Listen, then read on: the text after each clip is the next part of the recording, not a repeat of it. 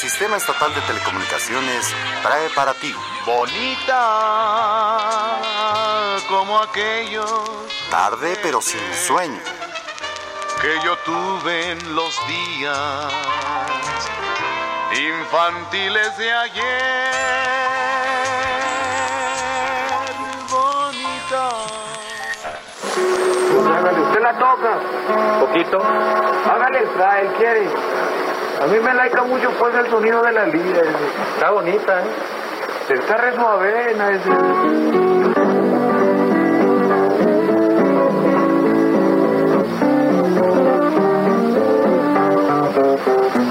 Encontré en mi camino, quise como a nadie, fuiste mía para siempre, no quiero perderte, pero tú me haces falta, no me dejes porque voy a morir.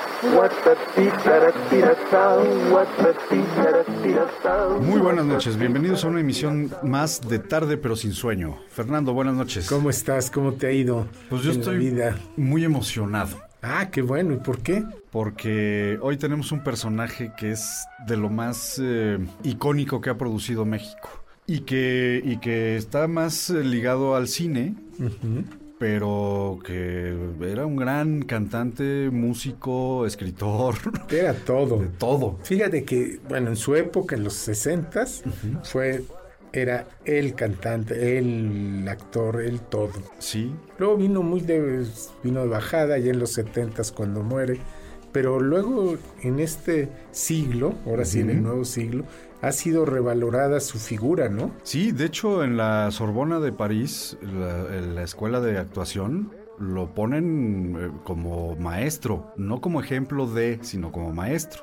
Entonces los alumnos tienen que entender por dónde va y empezar a ejecutar cosas que él hacía de forma Naturalmente. natural. Que hasta dicen, que nunca está comprobado, que Ringo Starr quería que estuviera en el, en el disco de Sgt. Pepper, ¿no? Así es. Dicen. Y dicen que contestó que no, que mejor pusieran un árbol de la vida.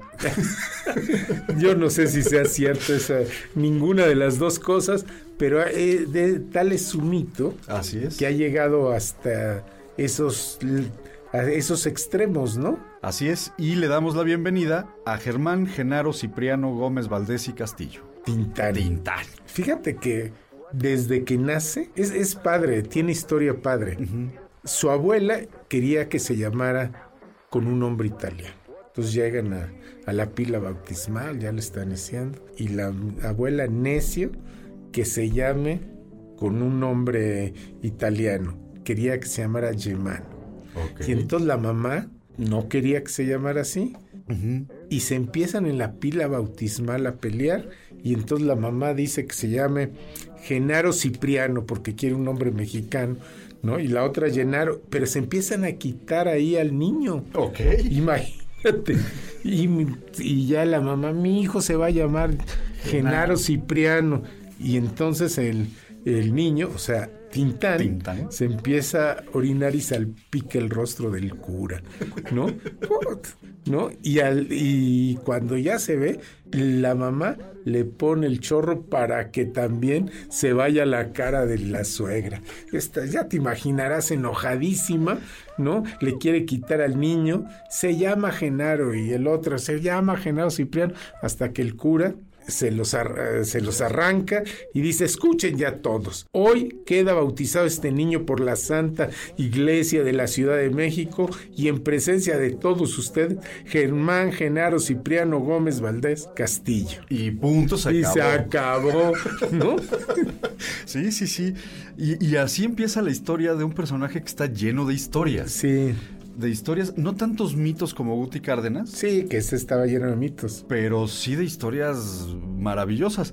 Y una historia, o su primer historia, que lo trae al estrellato, a la fama, y que es una anécdota muy simpática, es cómo llega a ser conocido, ¿no? Resulta que, que viviendo en Ciudad Juárez, con trabajos termina la, la preparatoria, ya no había posibilidades de que siguiera estudiando, pero el papá no quería que fuera un vagales, ¿no? Que la frontera en ese tiempo se prestaba, se daba, porque había muchos movimientos interfronterizos, entre ellos los pachucos. Pues un poco tratando de reivindicar quiénes éramos en la frontera, ¿no? Y el papá no quería eso. Entonces le pide al director del XEJ, la radio de, de Juárez, que le dé chamba. Y le da chamba de corre, ve y dile. Entonces, vete por los refrescos, regrésate por los refrescos, jala el cable, pon aquello. Entonces, bueno, está en la estación de radio y él era el, el corre, ve y dile y tal. Entra a las cabinas para hacer su trabajo, limpiar la mesa, etcétera. Ve que está sola la cabina y dice, pues no, no hay nadie. Y se mete imitando, cantando, imitando al- a Agustín Lara. Resulta que al estar moviendo cosas para limpiar, compone el problema que tenían en la cabina, que no se oía el micrófono, y él no se da cuenta, él está limpiando y, tal, pero empieza a salir al aire su imitación y se está contando chistes él mismo y se platica y- y, pues muy como era, muy como lo vemos en las películas, así, pero en su vida ordinaria, ¿no? Y entonces lo escuchan, lo escucha el dueño de la estación, lo escuchan el locutor, el ingeniero, etcétera, y el dueño de la estación lo llama y le da un programa. O sea, y así empieza Germán Valdés su carrera artística. Y fíjate que luego el socio de este señor lo invita a que va a hacer otra otra estación y lo invita como su eh, locutor estrella y él dice que no, que él se queda en la que es su casa y se queda. ¿Por qué no vemos una parodia que hace de Agustín Lara Va. hablando un De este poco tema. como este tema es y oímos las parodias que hace de Agustín Lara. Me parece. Sale, va. Vamos a oírlo. ¿Sabes, Marcelo? Que el buen Agustín Lara le acaba de hacer una canción a María Félix. Oye, que todavía le dura Agustín lo de Doña María. Todavía le palpita, quién sabe dónde, pero le palpita. Porque es que está tan delgado, Marcelo. Ya donde le da el sol ya no hace sombra. Ya, ya. Nada más se dibuja una raya recta, recta, recta. El otro día se tragó una aceituna. Y como está tan delgado, le hizo tanto bulto que se lo llevaron a la maternidad. No, que es mentiroso. hombre. Y es que está tan delgado, Marcelo. Ya, hombre, ya, ya está bien. Esta canción se la hizo el mezquite pasado. El mes pasado, Sí, señor. Agustín a Doña María. A Doña María. Es que Doña María todavía está muy bonita. Sí, la señora todavía aguanta un viajecito a Santurce. Te la voy a cantar yo para que veas cómo es esta canción. Fíjate, yo te la anuncio como Agustín Lara. Hermanos del alma, esta canción se la acabo de hacer a María al cumplir yo los 104 años. La edad no me importa porque gracias a Dios me siento perfectamente bien. Me siento como Coco. Y ahí voy. Y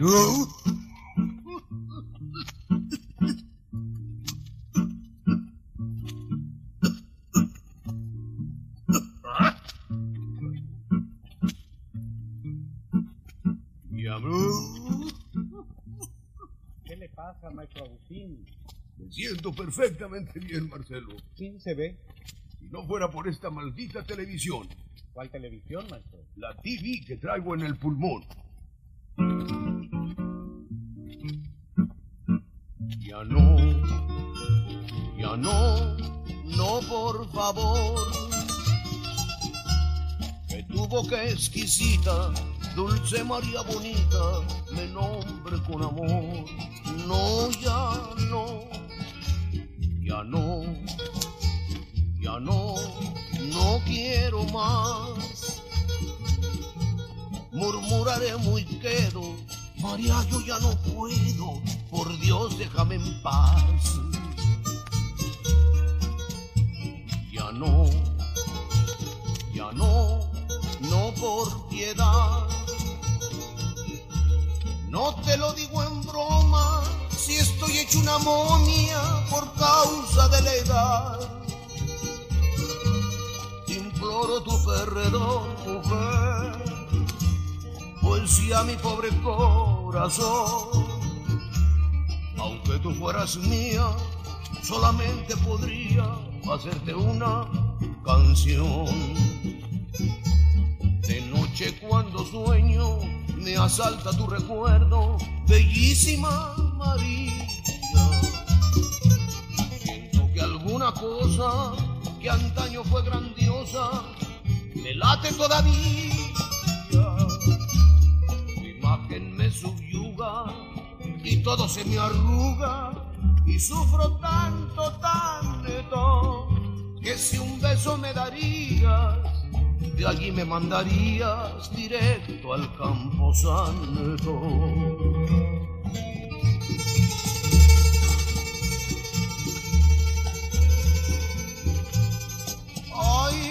María.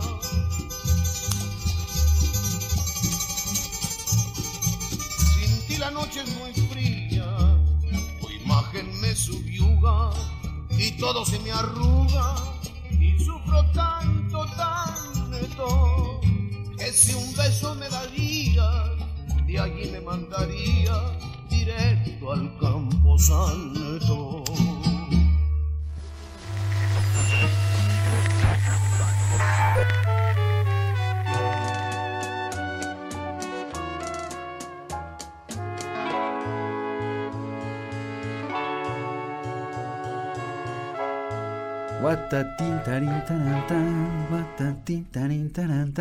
Este Guatatín Tarín Tarantán es la primera canción oficial de, de Germán Valdés con Marcelo. el, el gordo Marcelo, su carnal, ¿no? Pero la historia de cómo se da esa canción y qué pasa con ella es muy divertida. A ver, cuéntanos. Resulta que estando en la radio llega Mulmer con su caravana de artistas a, Juárez y su comediante no puede seguir en la gira porque van a Estados Unidos y tenía un problema ahí con las visas y él era gringo pero entonces no se podía pasar porque estaba el reclutamiento para la guerra y si se pasaba lo iban a reclutar entonces no podía ir a la gira a Los Ángeles.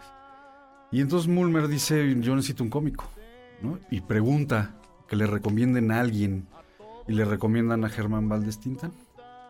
Y entonces Mulmer lo oye, le encanta lo invita a la gira, se van de gira, y en la gira Germán conoce a Marcelo. Marcelo era el contador de la, Sí.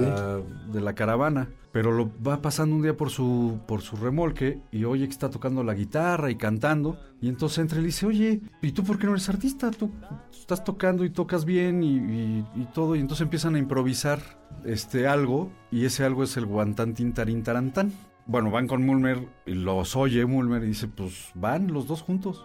Y tú sabes que cuando le proponen a... eh, Porque el carnal Marcelo había sido patiño hasta de cantiflas y Sí. de, de muchos, ¿no? Sí. Él, era actor y tal. Y cuentan que esta historia es cuando están empezando a cantar, estaban, iban en el camión, iban en el camión y él se suma con su guitarra y nadie le podía dar se- seguimiento a Tintán. Y entonces el carnal Marcelo le, le da y es cuando, como tú bien dices, lo invitan, pero ya querían quitar también a Tintán. Y le dice, este, le dicen, oye, necesito un patiño. Y se vuelven los patiños de toda la vida. Sí. ¿Sabes que vivían en la misma como privada? o Sí, en el mismo lugar prácticamente. Y siempre estuvi- se casaron, fueron cuñados, fueron cuñados Sí. de las hermanas Julián. Sí, Marcelo con una y, y Germán con Rosalía. Exacto. Marcelo se me fue el nombre, pero es de las Sí. tres hermanas Julián. E imagínate, entonces sí, eh, realmente fueron carnales, carnales de toda la vida. Sí, de hecho cuando muere Marcelo, eh, Germán dice, perdona a mis hermanos, pero se me murió mi carnal. Es Sí. como si me hubieran arrancado un brazo. Toda la vida anduvieron juntos en todas las parrandas, en todas las canciones, en todo. Sí, sí, sí, sí, sí. Y desde ahí, o sea, con este guantantín tarí, que además montan el guantantín, entran al escenario, pues no habían montado nada más. Sí. La gente se vuelve loca y les pide otra y la vuelven a cantar. y de esto hacen una parodia en una película.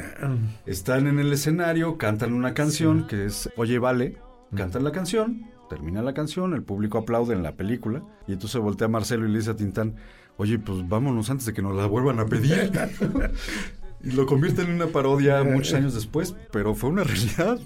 o sea, les pidieron otra y pues no tenían otra. Híjole, está buenísimo. ¿Qué canción quieres oír? La que tú gustes. Germán Valdés es riquísimo. ¿Qué te parece? Échenle un quinto al piano. Va, me, me late. Y así. Me piache. Oye, y así, con Échele un quinto al piano, le hacemos un homenaje a otro programa de aquí de la estación. Claro. Que es se llama buenísimo. así.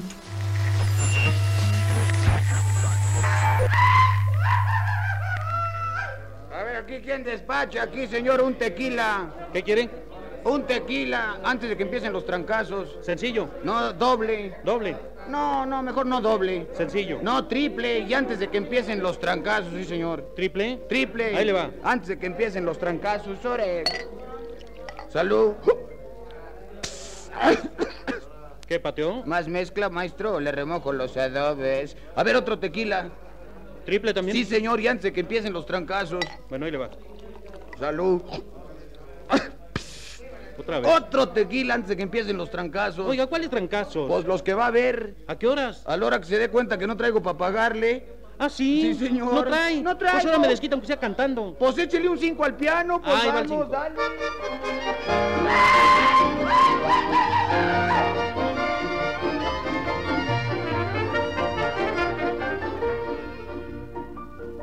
Échale cinco al piano, peseta de un jalón, y véngase mi prieta pa' en medio del salón.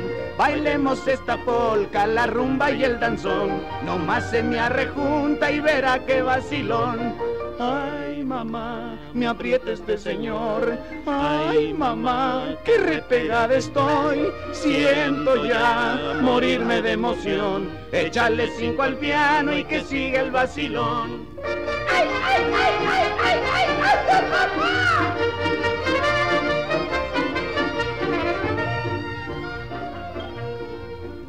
Afloje la cintura, no pierda su compás y mueva la cadera con más velocidad.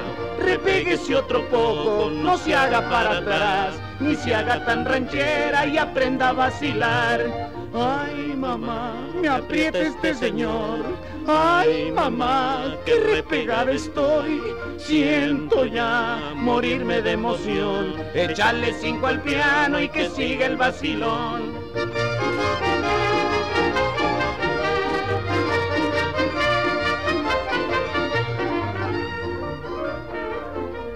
Échale cinco al piano, peseta de un jalón, y véngase mi prieta pa' en medio del salón. Bailemos esta polca, la rumba y el danzón, nomás se me arrejunta y verá qué vacilón. Ay, mamá, me aprieta este señor. Ay, mamá, qué repegada estoy. Siento ya morirme de emoción. Échale cinco al piano y que siga el vacilón.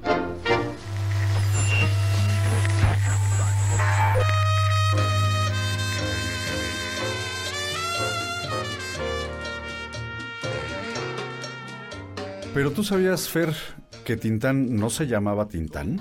Cuando Topi- empezó toda esta historia que hemos platicado antes, no era Tintán, era, Topillo Topillo Tapas. Tapas. Pero tú me decías hace rato, ¿cómo es que se convierte en Tintán? Pues mira, es una historia muy curiosa porque cuando regresan de Estados Unidos, de la gira por Estados Unidos, llegan a, a Guadalajara y Mulmer se da cuenta de que hay un par de cómicos que uno se llama Topillo y el otro Tapas. Entonces, pues no se podía llamar Topillo Tapas Germán Qué Valdés. chistoso, ¿no? Porque era raro. Sí, o sea, es un apodo que es raro. Entonces le empieza a buscar un nombre y le dice en Guadalajara, cuando lleguemos a Tampico, ya te tengo un nombre nuevo porque no puedes seguir usando Topillo Tapas. Entonces Germán dice, ok, está bien. Llegan a Tampico y ya estaban los pósters hechos de la gira.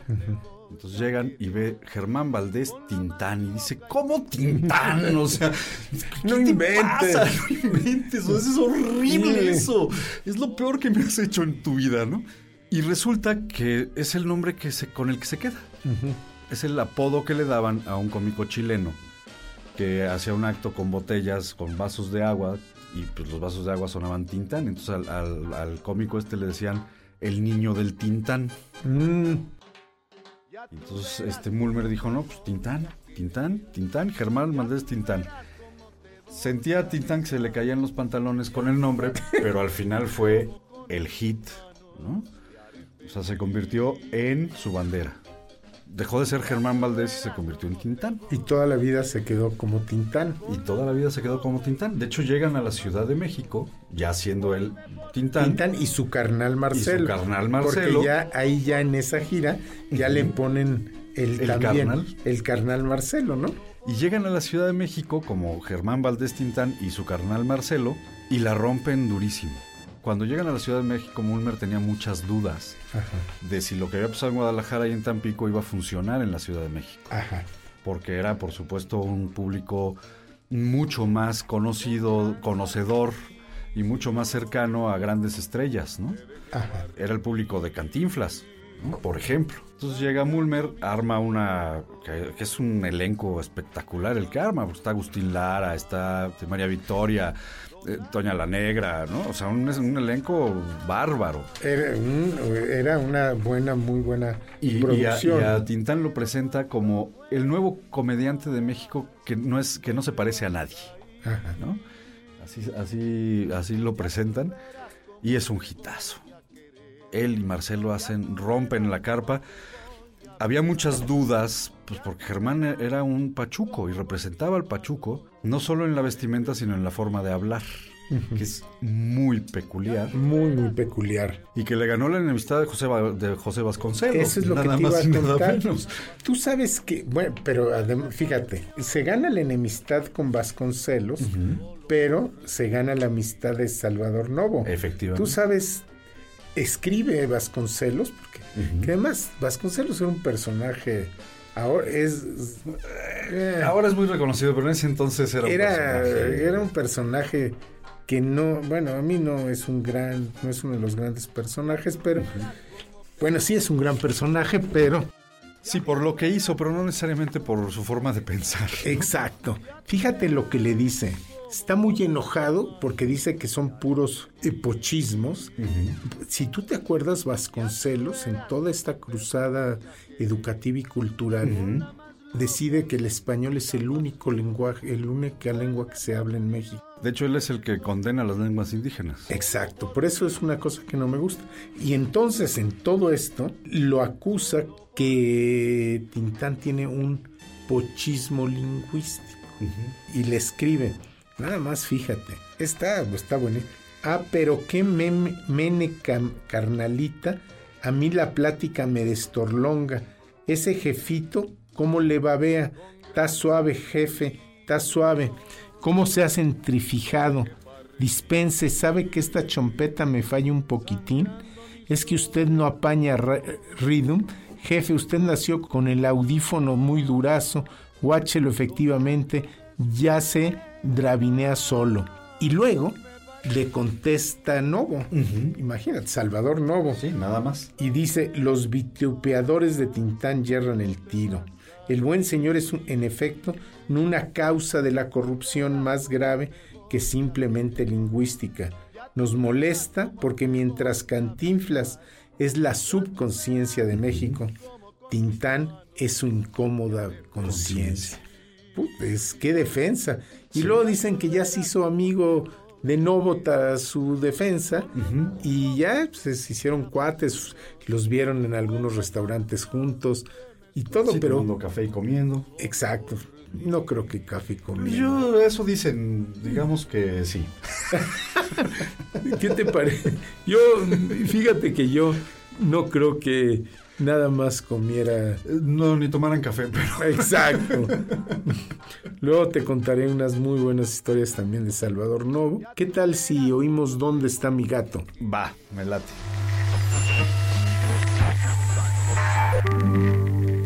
¿Sabes qué, carnal? ¿Qué oye? Anoche que llegué al chante me topé con una buena sorpresota, Marceliano. ¿En tu casa? Sin tarazos. ¿De qué? ¿Sabes que hace algún temporalillo estaba mi buena petarra metiéndole al asuntito ese del net? Ah, tu señora estaba tejiendo. Silabario, Marceliano. ¿Y sabes tú que siempre pues dejan una bolita para que juegue el gato, Marcelo? Una bolita de estambre. Exactly. Y nosotros tenemos una gatita muy picuda, Marceliano. Sí. Y todos los días ahí está juegue y juegue. Y sabes que como te estaba 18 hace un raclillo. Sí. Hace un tiempito que se tragó la bola de estambre, Marceliano. La gata se tragó La estambre. gata se tragó la bola de estambre. Y anoche que llegué al chante me encontré con esa sorpresota. ¿Cuál? Ya la gata tuvo gatitos, Ah, Marcelino. tuvo gatitos. y los tuvo con suéter, Marcelino. Ya, ya, ya, ya. Pero el que anda celoso es el gato. El papá de los gatitos. Ese llega todas las noches ahí al chante y se lleva lo que encuentra, Marceliano. Ajá. Ya van tres tacuches que me borra del buen roperazo, ¿ves? Van tres trajes que te roban. Sí, la varios. ¿Sabes? Yo quiero buscar ese gato. ¿Me ayudas? Sí, te ayudo, ese gato Me- ladrón, ¿eh? ¿Me ayudas a encontrarlo? Te ayuda a encontrarlo. Vamos, Marcelo. Vamos.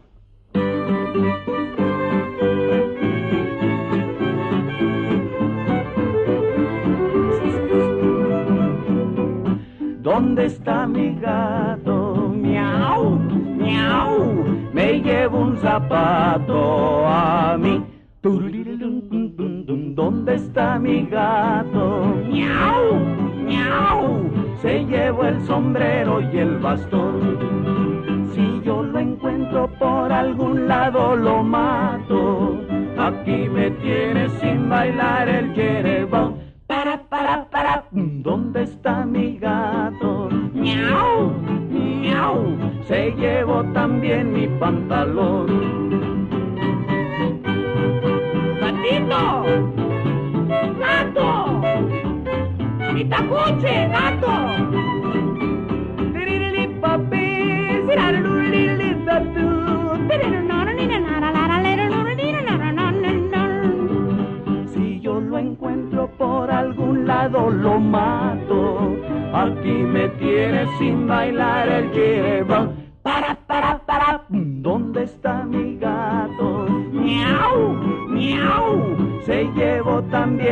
Pantalón. Para, para, para ti.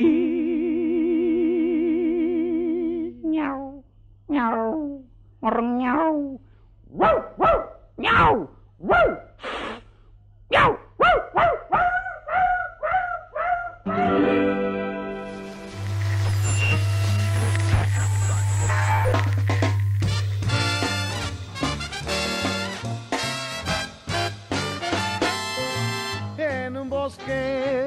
la China, una china se perdió. Y como yo era un perdido. Pues ojalá haya encontrado Tintán al gato que le robó los trajes, porque si no... pero estamos de vuelta en tarde pero sin sueño. Y bueno, ya llegamos a la Ciudad de México, ya llega, ya llega Germán Valdés Tintán a la Ciudad de México, revienta las carpas, los boletos para, para sus presentaciones se vendían con semanas de anticipación, cosa que solo se había visto con Cantinflas. Y de hecho arma Mulmer un espectáculo en el que están los dos, tanto Germán Valdés como Cantinflas. Y seis semanas antes empiezan a vender los boletos y se, se venden. Pero Si llega... No se venden, se, a- Se agotan. Terriblemente, terrible. Bueno, no terrible, ha haber sido un exitazo para el promotor. Porque a los, eh, a los actores, les pag- bueno, a Germán Valdés le pagaban 40 pesos diarios por presentación. Era mucho. Era mucho, pero no era lo que podría haber sido. No era lo que ganaba Pedro Vargas. Y ni, ni Cantinflas, seguro. Seguro. ¿No? Este. Pero llega, él ya era, ya estaba casado con Magdalena Martínez y ya tenía un hijo, Francisco Germán, que llega con él a la Ciudad de México. Desde que va- Germán Valdés llega a la Ciudad de México, para él su familia era algo muy importante. Y entonces desde que llega empieza a pedirle a sus padres y a sus hermanos que se vengan a la Ciudad de México con él. Pero al que sí traía era su hijo. ¿no? Y entonces imagínate el hijo crecer entre las carpas, con Cantinflas, Pedro Vargas, con Toña Con la. Negra, con, con- obviamente con su papá y Marcelo, pues es una experiencia.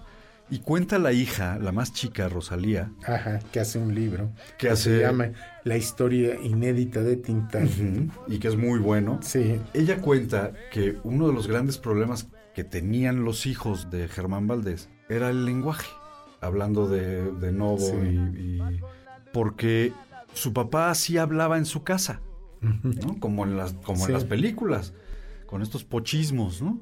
Palabras cambiadas que querían decir otra cosa y etcétera, ¿no? Y entonces en la escuela siempre tenían problemas porque pues así Hablaban hablaban en su así. casa y ellos hablaban así en la escuela, ¿no? Este, entonces se, se- se- se mantiene el calor de Germán Valdés gracias a sus hijos en la vida cotidiana, ¿no? Este, pero bueno, llega, llega Germán Valdés con su primer hijo, arman el espectáculo en el que está Germán Valdés y Cantinflas. Y entonces empieza a llamar la atención de los cineastas. Y el primer cineasta que lo invita, no como protagonista, sino a un sketch muy cortito, es René Cardona, nada más y nada Sí. menos que René Cardona. Y es en la película Hotel de Verano, obviamente con su carnal Marcelo. 1943. Y lo primero que se ve en las pantallas de los cines de Germán Valdés Tintán es nada más y nada menos el.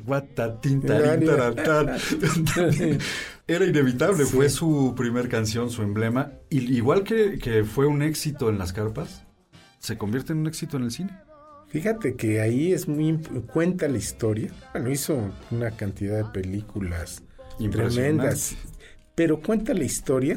Bueno, hay 106 oficiales. Así es. Pero cuenta la historia que si iba a Perú y le ofrecían hacer una película, la hacía. Si iba a Puerto Rico, hacía otra. Y así van apareciendo películas que luego nadie sabía, pero que él en una semana se las echaba, porque además tú has de saber que no llevaba guiones. No. Tenían historias genéricas y él las iba Sí, modificando. le, le daban el storyline y él lo desarrollaba. Exacto, él desarrollaba la película, él decía lo que quería y entonces pues podía hacer muchas películas que no están en su discografía y que van apareciendo y que nadie sabía, ¿no?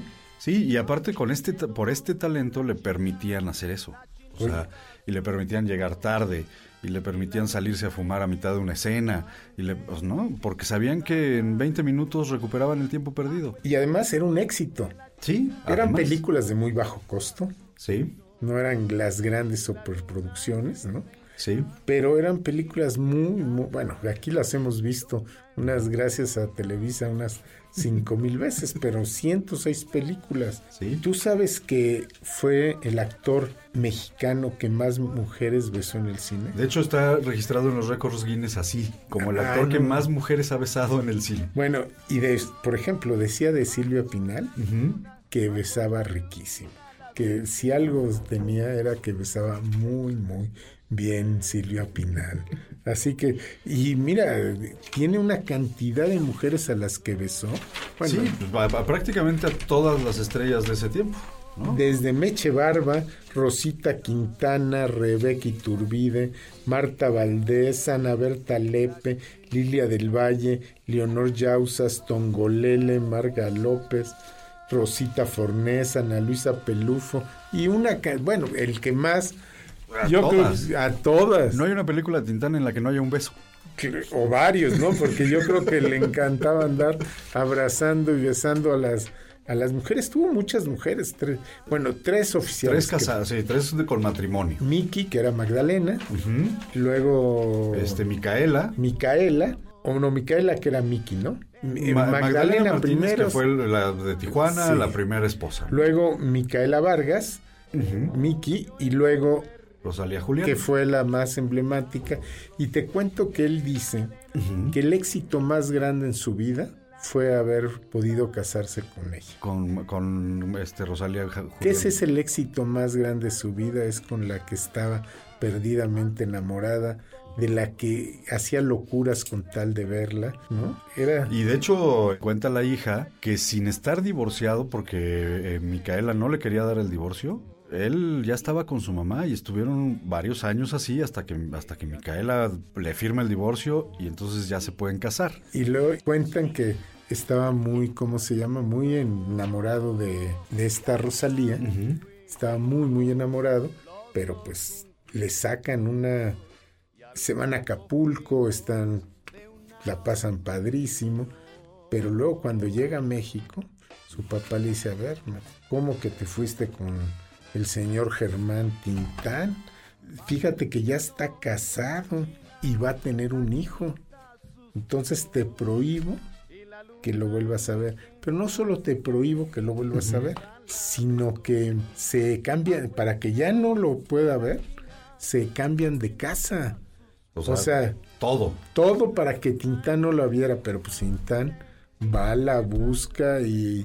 Además era muy difícil que no la viera si ella era parte del trío de las hermanas Julián, Ah, exa- que igual hacían cine, igual hacían teatros, igual, o sea, tarde o temprano ibas y- a ver dónde estaba. Claro, pero ya que como ellos habían terminado su gira por Acapulco, y luego es cuando vienen, y según los papás se desaparecen, ¿no? Estaban muy enojados porque todavía le nació un hijo. Sí, claro, claro. ¿Qué te parece si oímos bonita? Me parece que además aquí hay que hacer una anotación. El mismísimo Alcaraz Dice que es la mejor versión. que es el compositor y él tenía una orquesta sí. maravillosa que fue una de las grandes orquestas de México, decía que la mejor versión de Bonita era la de Tinta. Sí, yo también había escuchado eso. Y a mí me encanta, ¿eh? Sí, Bonita Ándale. como aquellos juguetes. Pero mejor que la cante Tinta. Exacto.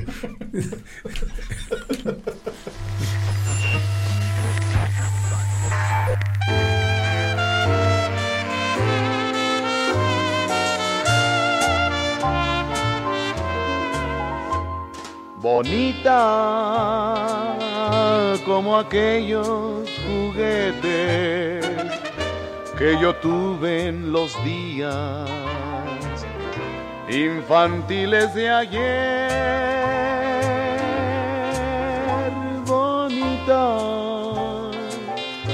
como el beso robado, como el llanto llorado por un hondo placer. La sinceridad de tu espejo fiel puso vanidad en ti.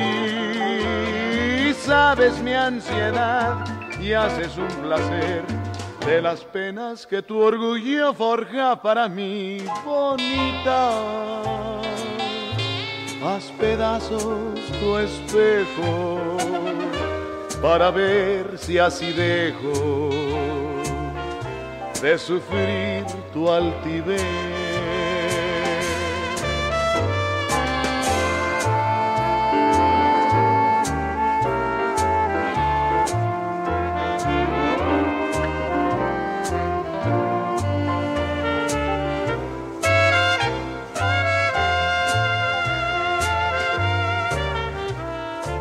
La sinceridad de tu espejo fiel puso vanidad en ti. Sabes mi ansiedad y haces un placer de las penas que tu orgullo forja para mí.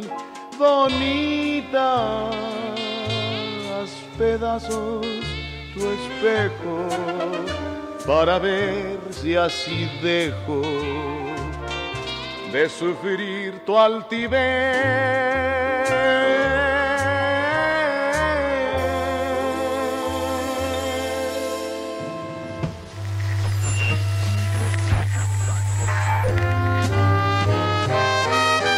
En Acapulco fue donde te vi por vez primera. Estamos de regreso en tarde pero sin sueño. Y Fer, ahorita en el corte me platicabas de las pasiones de Tintán. Las pasiones. Bueno, tenía una de sus grandes pasiones era el mar, ¿no? Por supuesto. Y del mar, ¿cuántos este buques, no buques, este, Yates. Yates tuvo? Tres. Tres. El primero, que era un, lo compra, fíjate, en 1954. Y era un yate que se llamaba el Pez Vela. Él lo compra, lo manda a despintar y le pone, había un hombre, el yate de la presidencia que se estacionaba junto al suyo, se llamaba el Sotavento. Y entonces él le puso el Tintamento. El Tintavento. Tintavento. El Tintavento. Y ahí pide permiso, hace la gran inauguración en enero de 1954. Pero eso no digo, el que hiciera una invitación, no que no tenía nada extraño, sino que invita a toda su familia, a todos sus amigos, y él les paga el boleto de avión y les paga el hospedaje. Es que dicen y todo, y ahí coincide todo el mundo en que era un cuate muy generoso. O sea, el cuate murió sin una cuenta bancaria que suponemos o podríamos suponer que tendría muy abultada por todo lo que filmó. O sea, llegaba a ganar 100 mil dólares por una película. O sea, vamos, de dónde hacerse rico tenía, ¿no? Pero no lo logró o no lo hizo porque no era el dinero algo que él atesorara. Cuentan que cuando salía de los teatros ya lo, ya lo estaba esperando gente para contarle sus penas y entonces les daba dinero. Fíjate, de otra de sus de sus este pasiones eran los Cadillacs. Ajá. Y cuenta que iban hacia Acapulco hablando de esta cosa que tenía Tintán y se paran no sé dónde y ven un cuate muy enfermo y lo levanta Tintán y pues, estaba muriendo y decide llevarlo a un, a un hospital a México. Rosalía y sus hijos, oye papá, pues vamos a Acapulco. No, no, pero el señor se va a morir. Claro, necesita un médico. Necesita un médico y lo trae en su Cadillac, que era otra de sus pasiones, los Cadillacs. Cada año compraba un Cadillac. Un Cadillac.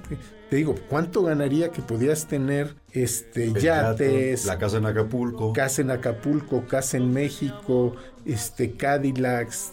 Me decías. Tenía una pasión por los anillos con diamantes. Y un chorro de mujeres y, Y, la- y traía, no sé si te acuerdas en las películas, en casi todas las películas, sale con una esclava de oro Ajá. gordita. Era su fascinación las joyas, le encantaban las joyas. Pero siendo una gente así, regresa y salva a este personaje. Y aunque le fascinaban las joyas, hay una anécdota que, cuenta, que contaba Marcelo, su carnal, sobre uno de los anillos. Le costó un dineral, era un diamante de no sé cuántos quilates, bla, bla, bla. Y en una gira se van de juerga, bla, bla. Llegan al hotel y ya no traía el, el anillo. Soy carnal, tu anillo. Ah, caray, este, a ver, y entonces lo buscan en el coche, en la bolsa. No, pues, pues ya se perdió. Como si nada. ¿No? Y dice, dice Marcelo que 15 días después llegó con un anillo con un diamante más grande. pues, ¿cuál oímos? Hoy tú eres el DJ. Ah, ¿Te parece cantando en el baño? Va, porque hasta en el baño cantaba. Cantaba, exacto.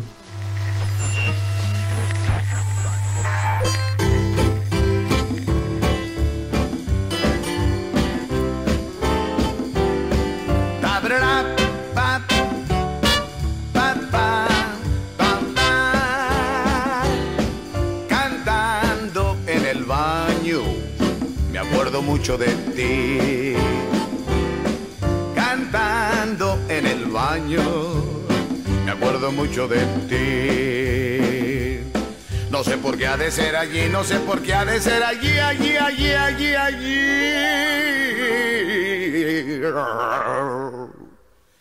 Y es que cuando me baño, es que pues yo me sobo. Y es que pues yo me acuerdo. Y es que te quiero mucho cantando en el baño. Me acuerdo mucho de ti.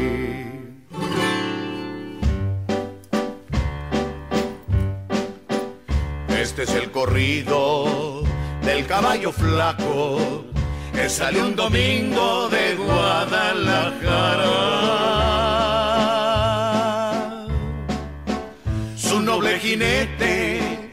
No pesaba nada, pues llevaba arriba a don Agustín Lara. Esta imitación del carnal Agustín es a su favor y porque es compadre mío, dice. Hermanos del alma, esta vida ya no la veo como negocio. Yo creo que unos meses más y goodbye. Esta vida cada día se me acorta y mi noche es larga, larga, larga. Ya no me importa si se me alarga o se me acorta. Ya no me importa si se me acorta o se me alarga. Sufrir, sufrir, esa es mi vida. Llorar, llorar, esa es mi suerte. Estoy muy flaco para estar vivo pero muy gordo para estar muerto.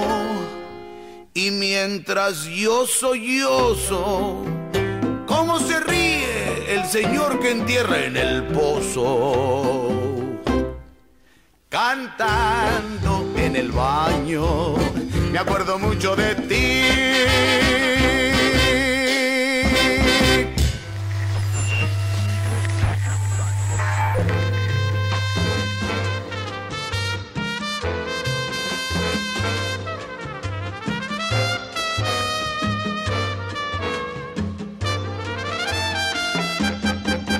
Que se quede el infinito sin estrellas o que pierda el Estamos de vuelta en Tarde pero sin sueño.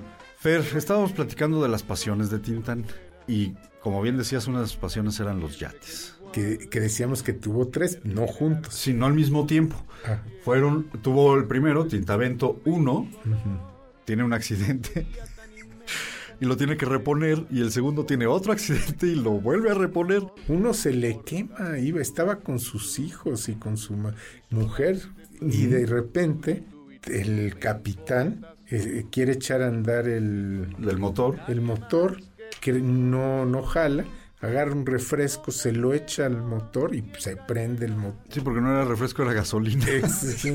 haber sido. Y ¡fuac! y estalla y pierde el barco. Y pierde el yate. Y otro lo hunde, o se le hunde. Híjole. ¿no? Y el otro termina, curiosamente, en el kiosco del centro de Acapulco después de una tormenta. O sea, que no tenía suerte con los No. yates. Y la verdad es que la pasión por los yates era más bien su pasión por el mar, Exacto. ¿no? Por estar en el mar.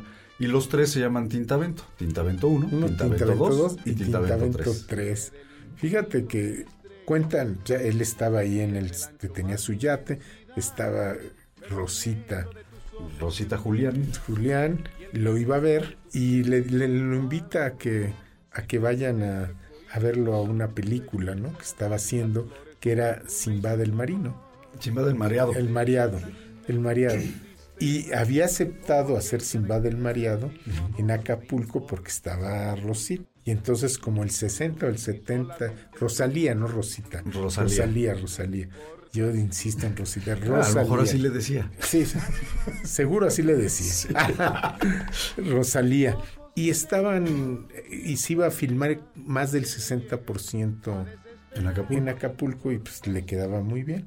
Entonces se van con Wolf Rubinsky, se va, es la hora de la comida, se van a, pues, a comer algunos Un aperitivo. un aperitivo, y comen de más, ¿no? y, en- y llega y tenía que hacer una toma donde se tenía que acostar en, en una piedra y llega una actriz que, que se llamaba Telma Ferriño. Cabe señalar que fue su única película porque ya ves que como era su primera película pues le, le hacían la famosa novatada y la emplumaron con aceite de coche y chapopote, con lo que nunca más le quedaron ganas de llegar al cine. Bueno, esta Telma Ferriño lo tenía que jalar al mar, de la, De la y- piedra al y- mar. Y, pa, se cae al mar, pero le da una congestión con todo lo que había comido y estuvo tres o cuatro días en, en el, En el hospital. malísimo, ¿no? ya, Por, por ir a ver a Rosalía. por haber necio, con- necio por ir a ver, no a Rosita, a, a Rosalía. Que además cuenta la hija, Rosalía, La eh, otra Ju- Rosalía. Valdés, que Germán y Rosalía, este, Julián, ya habían coincidido en algún momento de la historia, en algún estudio. Sí. No habían hablado, no, no habían tenido una interacción, pero habían coincidido en algún estudio. Y muchos años después va saliendo Germán Valdés de uno de los estudios y estaban las hermanas Julián afuera esperando entrar. Y entonces es cuando empiezan a interactuar. Germán se para, la saluda a las hermanas y se va con Rosita. Dice, oiga Rosalía, qué guapa se ha puesto. Oye, y otra vez Rosita, Y otra vez Rosita, ¿ya ves? Ya lo malo pegaste. se pega. Sí, hombre. No, y entonces se le acerca y le dice, Rosalía, qué guapa se ha puesto Ah. usted, ¿no? Y Rosalía, eh, Julián, cuenta que en ese momento ella se dio cuenta de que Germán Valdés Tintán tenía los ojos verdes. Muchos años después, ya casados, Rosalía le escribe una canción a Germán Valdés que se llama Ojitos Verdes. Ah, No está grabada, no la, no la pudimos encontrar grabada, pero lo cuenta ella sí. en una entrevista. Entonces, bueno, le damos el crédito de que es verdad porque Sí. lo cuenta ella misma. Una canción que se llamaba Ojitos Verdes, ya, ya casados, ya con sus hijos y tal, se la compuso Rosalía a Tintán. Pues, ¿qué te parece si oímos Los Agachados? Va, me late. Ahorita que estaba malo del estómago. Del estómago.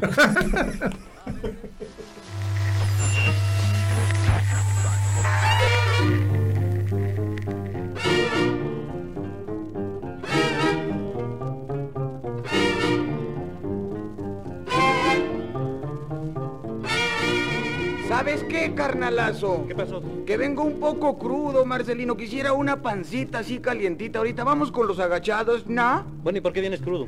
Porque me la pasé toda la noche pescando, Marcelo, en el lago de Chapultetrepo. ¿Y porque te la pasaste pescando vienes crudo? Sí, vengo crudo de sueño, que no puedo. Ah, sí, cómo no. Ya verás, a ver si no. ¿Y toda la noche te estuviste pescando? Anja, ¿Y qué fuiste a pescar?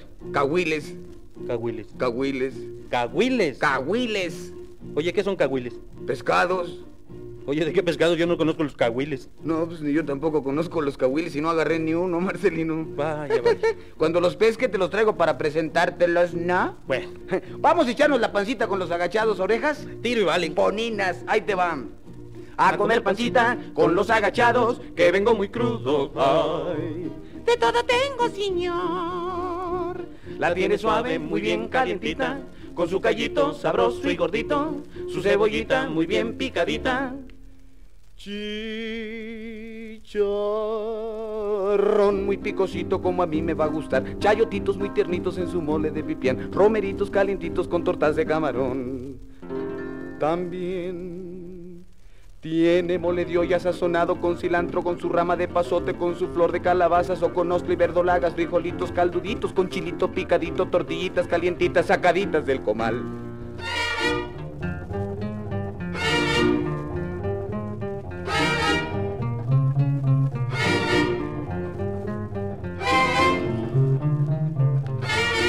A comer pancita con los agachados, que vengo muy crudo. Ay. De todo tengo, señor. La tiene suave, muy bien calientita, con su callito sabroso y gordito, su cebollita muy bien picadita. Chicharrón muy picosito como a mí me va a gustar, chayotitos muy tiernitos en su mole de pipián, romeritos calientitos con tortas de camarón. También tiene mole de olla sazonado con cilantro, con su rama de pasote, con su flor de calabazas o con y verdolagas, frijolitos calduditos, con chilito picadito, chapulines, huitlacoches, charamuscas, con tepache, chilindrinas, charrasqueadas, chinicuiles, chinacates, cachirulos, chichimecas, chipilines escamocha y alcachofas con pucheros. Se me reventó el barzón.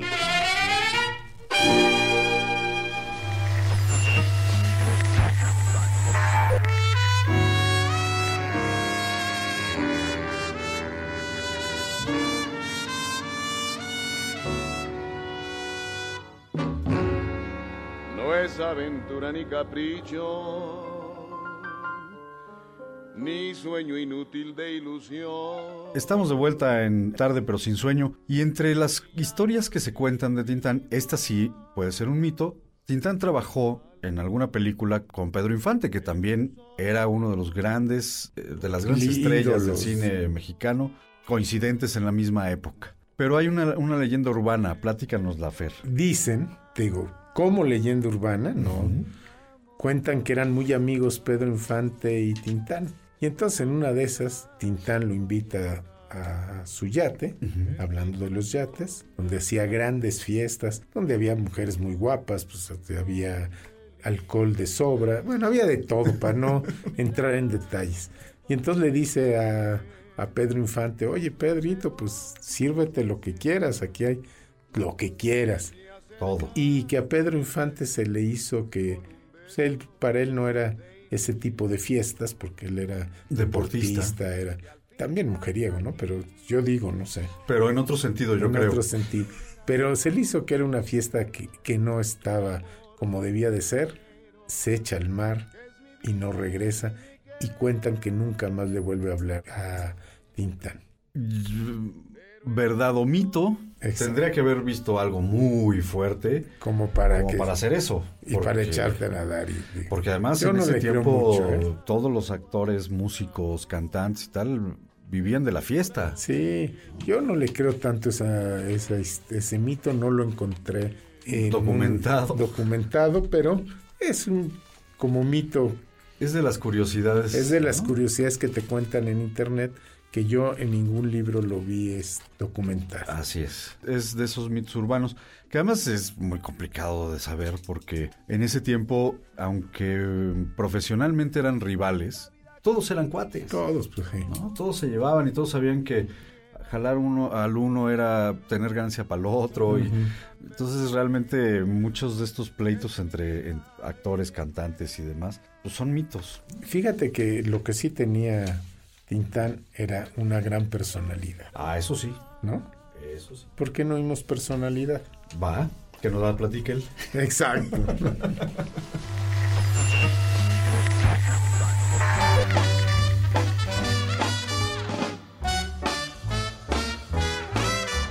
Ay, ay, ay, me estoy muriendo y derritiendo por ti.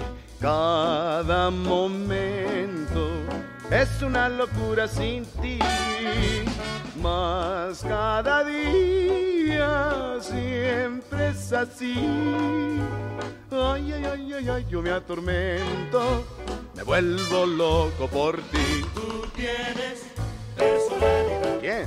personalidad, ¿Yo? personalidad, ¿Qué va, men? personalidad, Oh, no. personalidad, ¿Sí?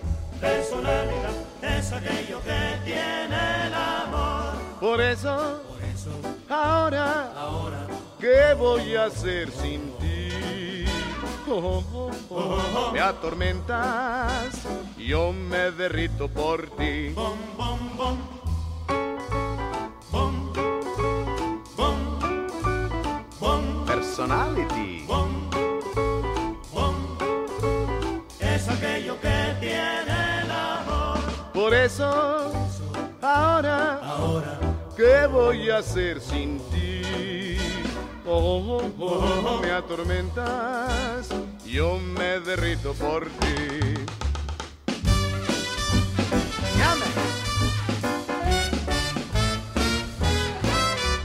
Ay, ay, ay, me estás matando, me estás quemando tu amor.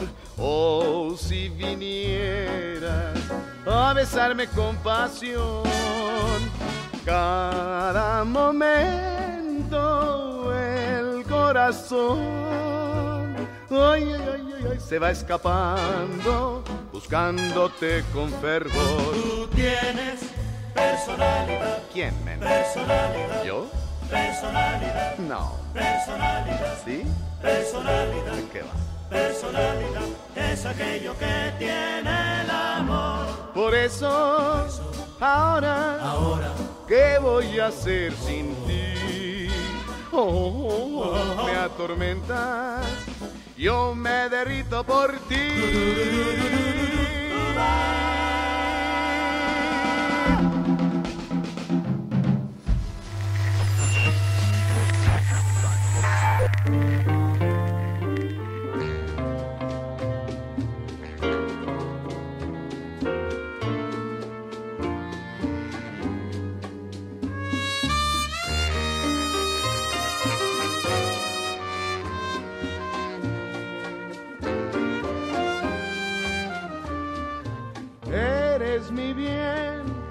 Lo que me tiene extasiado, ¿por qué negar que estoy de ti enamorado? Estamos de vuelta en tarde pero sin sueño hablando de Germán Valdés Tintán.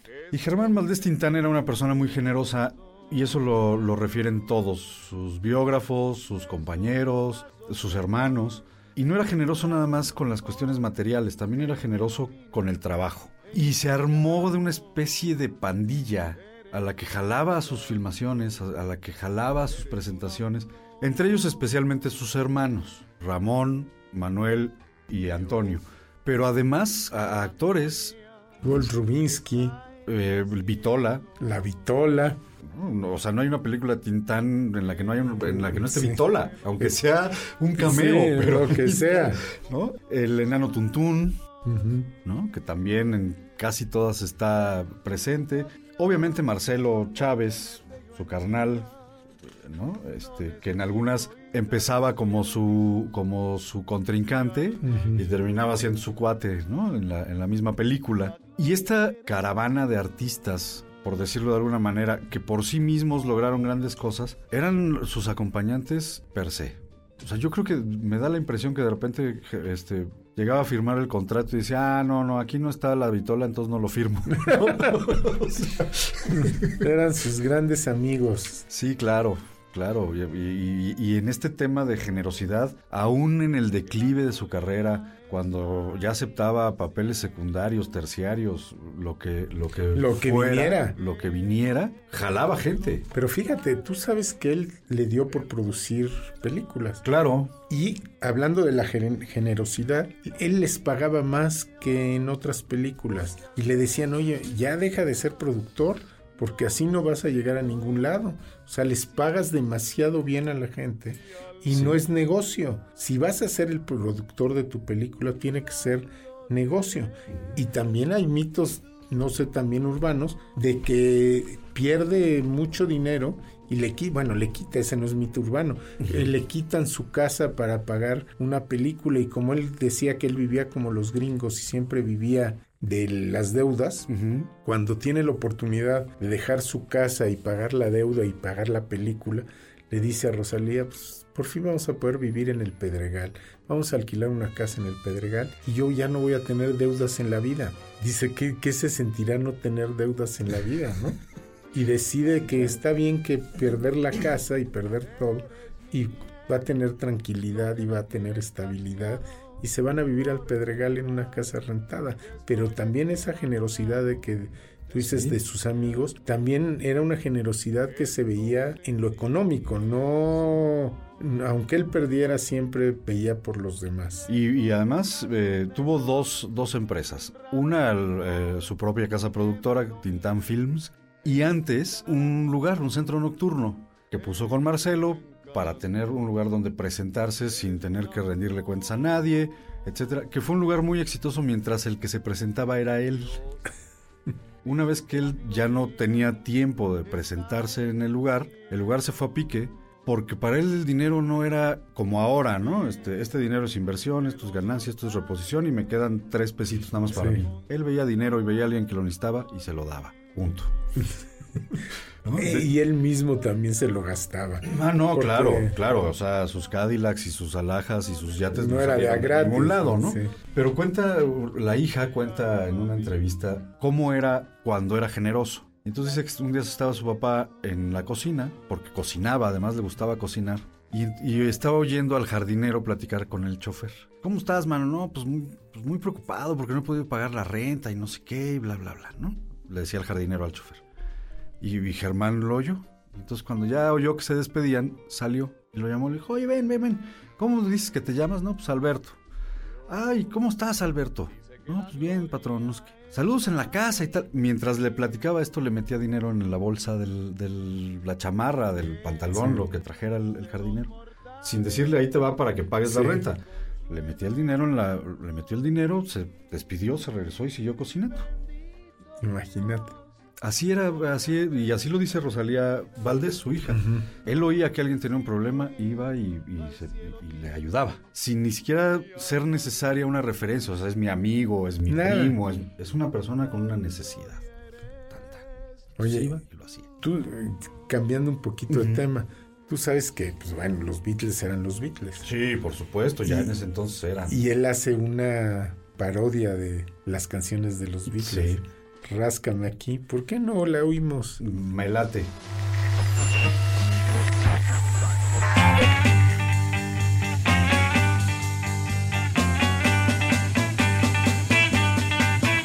Oh yeah, dame tu mano, que tengo comezón. Oh yeah, dame tu mano, quiero rascarme aquí, quiero rascarme acá, quiero rascarme aquí. Oye, dame tu mano, que tengo comezón. Oye, dame tu mano, quiero rascarme aquí, quiero rascarme acá, quiero rascarme aquí. Me rascas, siento que voy a morir. Dame tu mano, quiero más, mucho más, mucho más, mucho más. Oye, dame tu mano, que tengo comezón. Oye, dame tu mano, quiero rascarme aquí, quiero rascarme acá, quiero rascarme aquí.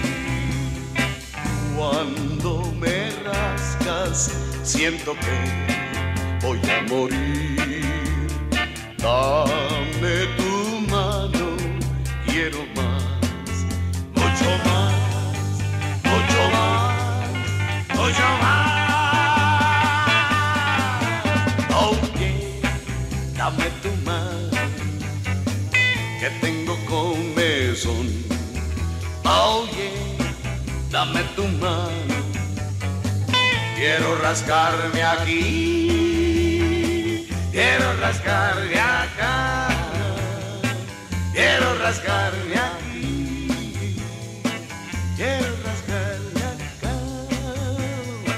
quiero rascarme voy a rascarme allá.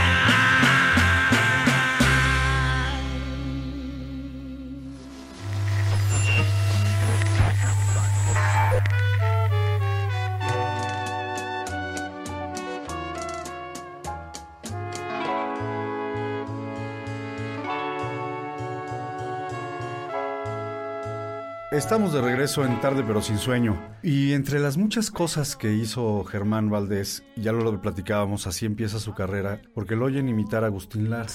Agustín Lara que después fue su compañero de giras con las caravanas artísticas. Y seguramente compañero de más de una juerga. Y Seguramente. Y una cosa que hizo Germán hablando de las parodias, que ya oímos la que hace de los Beatles, pues también parodió canciones de, de Agustín, Lara. Y ya te acuerdas que oímos al principio estas parodias. Y ahora sería bien padre, ya casi para acabar el programa, oír una de las grandes canciones de Agustín Lara, parodiada por Germán Valdés Tintán, Madrid, La Merced. Vamos, de Madrid a la Merced. Ex de Madrid a la Merced.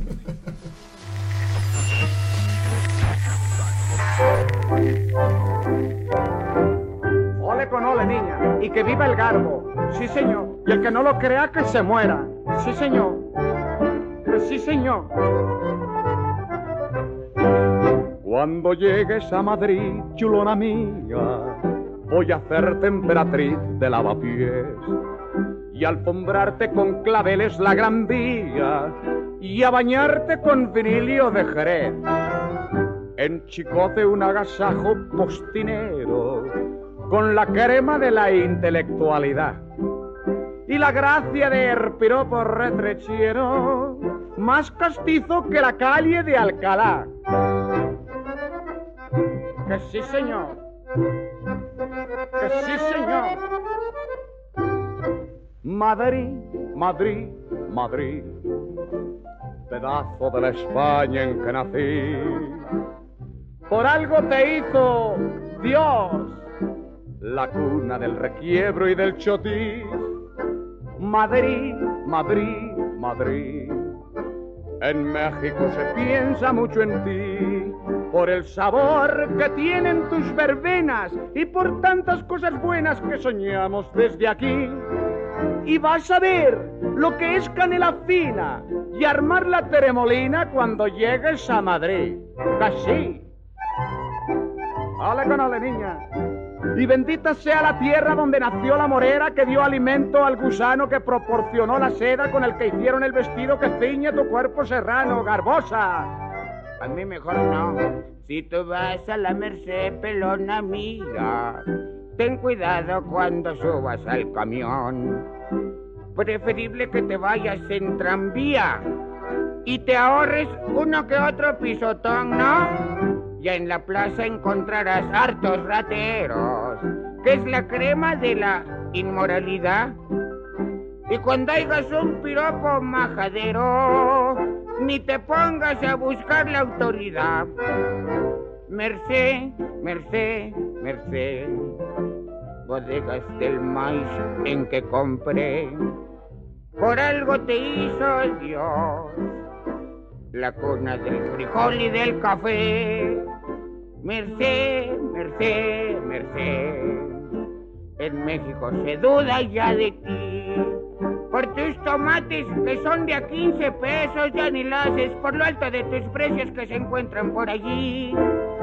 Y ya verás lo que es canela, pero muy fina, y armar la tremolina cuando quemen la merced, yo qué sé.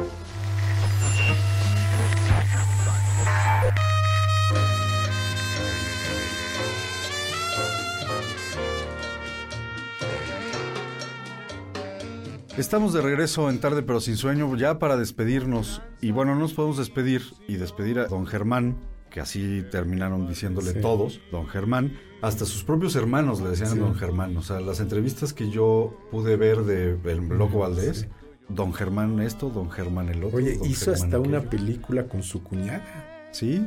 No, y de hecho la última película, el, este, Con su el Capitán cuñada. Mantarraya, Ajá. que ya él no estaba vivo, él, o sea, él ya no la vio, era uno de sus grandes sueños porque actúa con sus cuatro hermanos. Y fíjate, eh, con esta Verónica Castro hizo una película. ¿Y tú sabes cuáles son sus últimas películas que filma? En 1972 filma, y las dos las hizo una René Cardona y otro René Cardona hijo, La Disputa con Alejandro Suárez, Héctor Lechuga, Olga Brinskin, Fedra, Luisa Morris y Tintán. Y Noche de Muerte con el Blue Demon y Tere Velázquez y Gina Román y Paul Ortiz. Son las últimas películas que hace en 1972. Y hablando así rápido del cine, imagínate, hizo Chanok eh, en las garras de la fiera, Chanok contra el tigre y el vampiro, el increíble profesor So.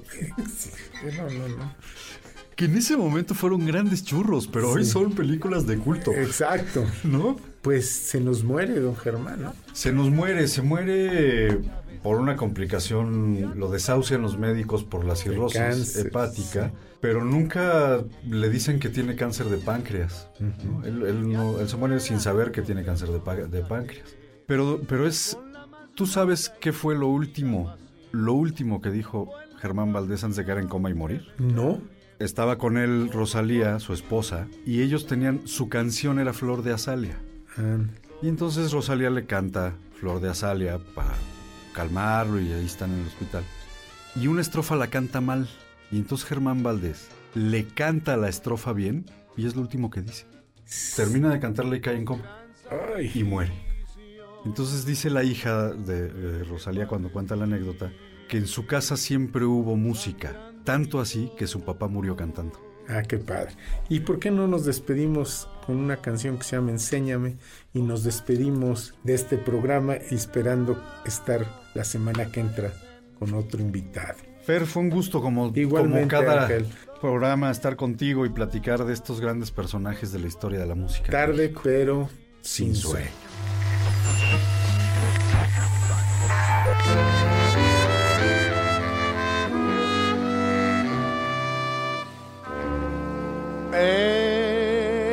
Enséñame cómo tú quieres que te quiera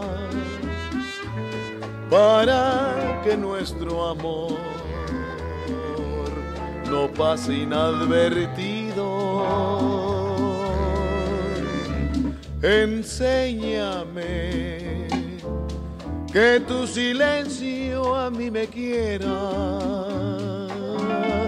No quiero humedecer por gusto tus ojeras.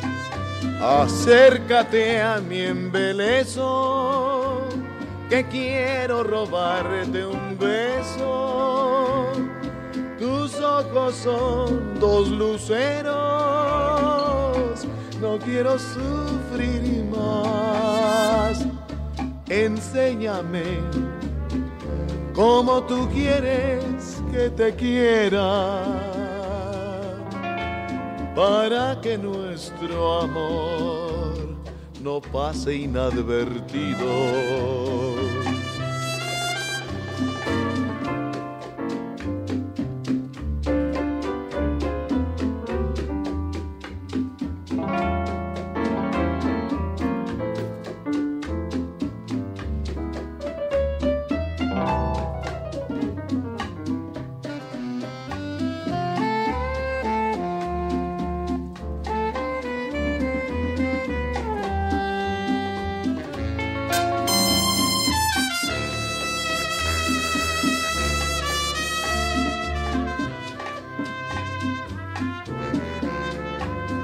Acércate a mi embeleso, que te quiero robar un beso.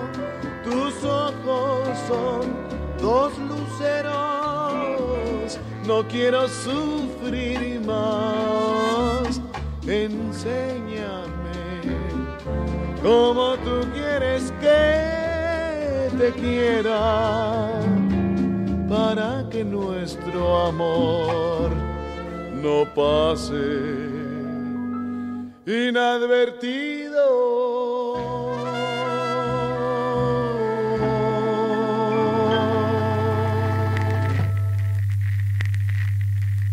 Esto es una producción del Sistema Estatal de Telecomunicaciones, SET Radio.